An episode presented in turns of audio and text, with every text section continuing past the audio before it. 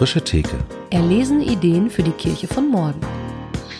Herzlich willkommen zu einer neuen Sonderausgabe von der Frische Theke, diesmal mit den Beimeistern aus äh, Köln. Es gibt eine ganze Folge, die an dieser Stelle auch nochmal ähm, erwähnt werden soll. Auch die lohnt sich anzuhören, aber das war ja alles vor Corona-Zeiten, wo man noch ganz andere Sachen machen konnte. Äh, Miriam ist mit bei uns. Äh, sie leitet die Beimeister gemeinsam mit Sebastian Bär-Henney und äh, wir haben ein bisschen was über Facebook schon mitgekriegt, äh, was ihr so macht, aber nimm du uns doch auch mal rein. Was sind eure Ideen? Wie könnt ihr Kirche sein ohne physischen Kontakt? Wir haben letztes, letzte Woche schon den Laden geschlossen, bevor wir es hätten müssen, aus Eigenverantwortung und waren erstmal so ein bisschen ratlos. Und als dann alle anfingen, irgendwas zu streamen, haben wir erstmal nichts gemacht. die auch nicht so richtig wussten. Ja, weil. Ist bei dem, was ihr sonst macht, aber auch schwierig zu streamen, ne? Ja, genau, weil wir haben nämlich festgestellt, diese ganze Streamerei und so be beinhaltet ja ein Frontalangebot, aber wir haben gar keine frontale Angebote. Was ja auch irgendwie geil ist festzustellen, ne? dass es bei uns gar keinen Sinn macht, irgendwas zu streamen, weil die Leute bei uns äh, immer Teil der Sache sind. So. Aber das macht es natürlich nochmal schwierig und wir haben uns äh, tatsächlich auch ein paar Tage Zeit gelassen, uns zu sortieren. Ähm, und angrenzend an das, äh, an das letzte Podcastgespräch würde ich sagen, das ist ja auch ein sehr geistlicher Prozess, erstmal zu äh, überlegen und auch zu hören, was ist denn jetzt dran und was brauchen die Leute. Ne? Mhm. Wir haben sehr viel Rückmeldung bekommen. Als wir geschlossen haben, waren einige tatsächlich erstmal sauer. Ähm, dann wurde klar, wir dürfen gar nicht mehr. Jetzt sind sie vielleicht immer noch ein bisschen enttäuscht, aber wir haben jetzt ja zumindest eine gute Begründung. Und schon viele, die gesagt haben, ey Leute, ich brauche, dass wir einen Austausch haben. Wie, wie kann das sein? Und ähm, jetzt haben wir überlegt, wir würden gerne unseren Grundrhythmus beibehalten. Wir haben halt so ein paar Basics, die jede Woche stattfinden, wie Dienstag Mittagessen, Donnerstag ähm, Coworking Space und Freitagabendmahl. Und ähm, das soll jetzt auch stattfinden in digitaler Form. Dienstags wird es immer ein typisches Beimeisterrezept geben. Unter normalen Umständen geben wir die natürlich nicht raus, was an unserer Faulheit liegt, dass wir nach dem Kochen meistens keine Lust mehr haben, noch groß aufzuschreiben, wie das jetzt ging. Aber jetzt werden wir das auf jeden Fall machen. Und äh, dann können die Leute das nachkochen und äh, auch miteinander teilen. Wir haben auch so einen kleinen Text geschrieben, den man dann vorher vielleicht sogar lesen kann, wo es darum geht, dass Gemeinschaft auch im Kopf stattfindet. Und so ähnlich soll das Homeoffice auch funktionieren, dass man sich per Videochat begegnet.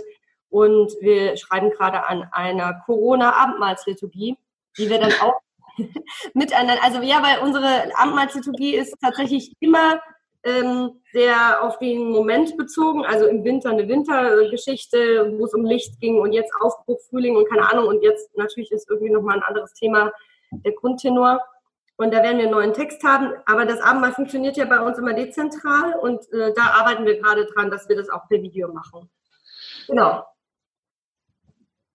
Cool. Aber das heißt, ihr habt im Grunde, wir haben mit dem Simon de Vries vor ein paar Tagen gesprochen und der sagte, naja, wir haben halt überlegt, was machen wir eigentlich sonst? Mhm. Wie kann das, was wir sonst machen, sich jetzt in irgendwie anderer Gestalt sozusagen zeigen? Mhm. Und so ein bisschen erkenne ich dieses Muster auch wieder. Ne? Jetzt nicht ja. zu sagen, natürlich wäre es vielleicht naheliegend, äh, irgendwie was zu streamen, aber es passt gar nicht zu dem, was wir sonst machen. Warum sollten wir das also tun? Genau. Ähm, wie habt ihr das, also wenn du auch sagst, das als geistlichen Prozess zu gestalten, was hat das für euch bedeutet ganz konkret? Wie habt ihr das gemacht? Ähm, beten. also, ja, ich, ich habe äh, letzte Woche Freitag, habe ich dem Sebastian so ein paar Sachen geschickt ähm, die mir einfach als Ideen kamen und äh, dann habe ich angefangen darüber zu beten. Ich habe gesagt, okay, Dienstag treffen wir uns ähm, mit Sicherheitsabstand und bis dahin beten wir drüber und äh, hören auch mal in uns rein und äh, auch in die Gemeinschaft rein, was so dran ist. Und es ist tatsächlich total abgefahren, man glaubt es nicht, aber ohne dass ich diese Ideen kommuniziert habe, sind Leute an uns herangetreten, die diese Ideen schon mit mir geteilt haben, ohne dass ich sie ausgesprochen habe. Zum Beispiel ist eine Idee, dass es sowas gibt wie Lesen lassen. Da lesen wir normalerweise Bücher vor im Laden. Und ähm, das machen wir jetzt über WhatsApp. Also Beimeister lesen Kurzgeschichten und dann kriegt man aller zwei Tage eine schöne, hoffnungsvolle Kurzgeschichte per WhatsApp. Und diese Idee war anscheinend in der Cloud, in der Beimeister Cloud, denn mehrere Leute hatten die und haben mir mich angeschrieben, hey, das wäre doch eine coole Idee. Und ich dachte, ja, ja, habe ich dem Sebastian vor drei Tagen auch geschrieben. Also ich würde sagen, da ist zu erkennen, dass es, ja, es gibt eine Cloud, glaube ich, so aus unserem, aus unserer Gemeinschaft, aber das sind auch Leute, die gar nicht so nah dran sind, sondern die, glaube ich, das einfach nur so gedanklich mittragen und ich finde, das ist immer ein Zeichen von dem Heiligen Geist, dass er Menschen dazu befähigt, äh, die gleichen Ideen zu haben und die gemeinsam zu tragen.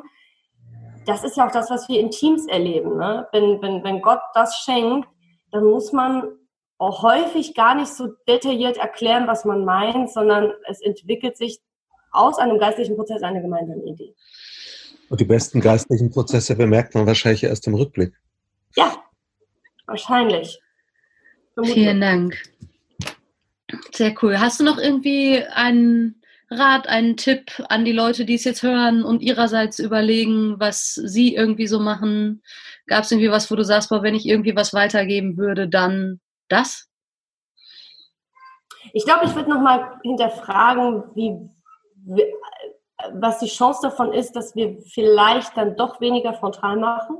Mhm. Ähm, denn wenn ich jetzt zu Hause bin in der Corona-Quarantäne, ist ja alles, was ich erlebe, quasi ein Medi also Medienkonsum ist ja immer Frontalbespaßung. Ne? Ich gucke Medien, ich, ich gucke Filme, ja. ich schaue Netflix und ich tue nie was dazu. Und ich weiß gar nicht, ob das über, ich empfinde es fast schon als Überangebot an Streaming-Gottesdiensten oder so. Ja. Ich finde das auch gut, weil man kriegt natürlich auch ins Wohnzimmer ein Stück Heimat.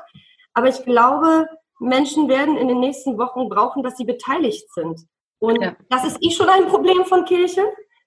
Und mhm. das ist ja eigentlich jetzt eine Chance, das zu überlegen, wie, wie würde Beteiligungskirche denn jetzt aussehen? Also, weil unsere Daseinsberechtigung als Mensch ja häufig ist, ich möchte etwas tun. Ne? Das ist in unserem Schöpfungsauftrag mit drinne. Und das ist jetzt natürlich ein sehr kleiner Rahmen, scheinbar, wo wir etwas tun können. Aber vielleicht ist der Rahmen ja auch ganz groß und ähm, wir als Kirche könnten, warte, jetzt habe ich wir als Kirche gesagt.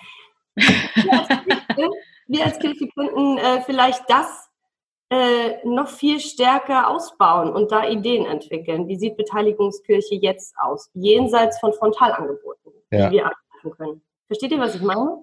Total, ja.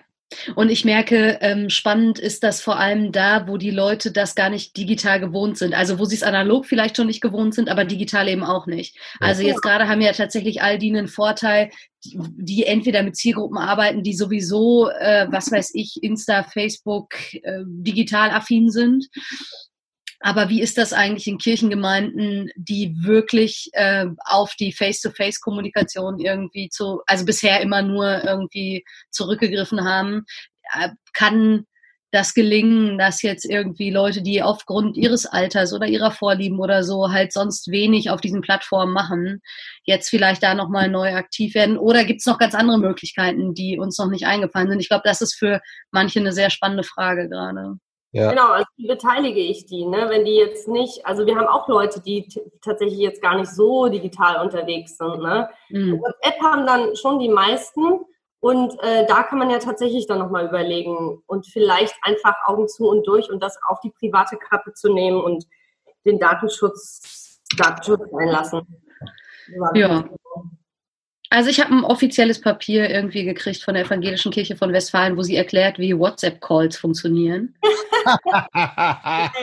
Seitdem Ach, denke ich, scheint, ja, scheint Datenschutz jetzt irgendwie, also ich weiß nicht, ob offiziell, aber das ging auf jeden Fall so in den Predikantenverteiler auch. Und dann dachte ich, naja, okay. ja. ja, unsere Tochter hat das auch gemacht, neulich. Nachhilfe. Und das ist auch Beteiligung, ne? Das ist auch ja, ja, ja, auf jeden Fall. Gut, vielen Dank. Ja, vielen, vielen Dank. Euch alles Gute mit dem, was ihr ausprobiert. Um ganz ehrlich zu sein, als ich heute Morgen sah, dass jetzt Homeoffice, euer Format, äh, digital funktioniert, dachte ich, geil, jetzt könnte ich sogar daran teilnehmen, ohne dass ich dafür in Köln-Mühlheim sein muss. Einfach oh. von meinem äh, Computer aus. Äh, nicht, dass ich, dass mich, ja, nicht, dass mich die generelle Situation freut, aber das wäre sonst nicht möglich. Ja, siehst du mal. Wir danken dir und wünschen euch noch, äh, ja, viel Kraft und viel Kreativität für diese Zeit. Und Segen. Und so. und äh, sind gespannt, was da so passiert. genau. Alles Gute und bis bald. Dankeschön. Und an alle anderen, tschüss und einen guten Tag. Und ciao.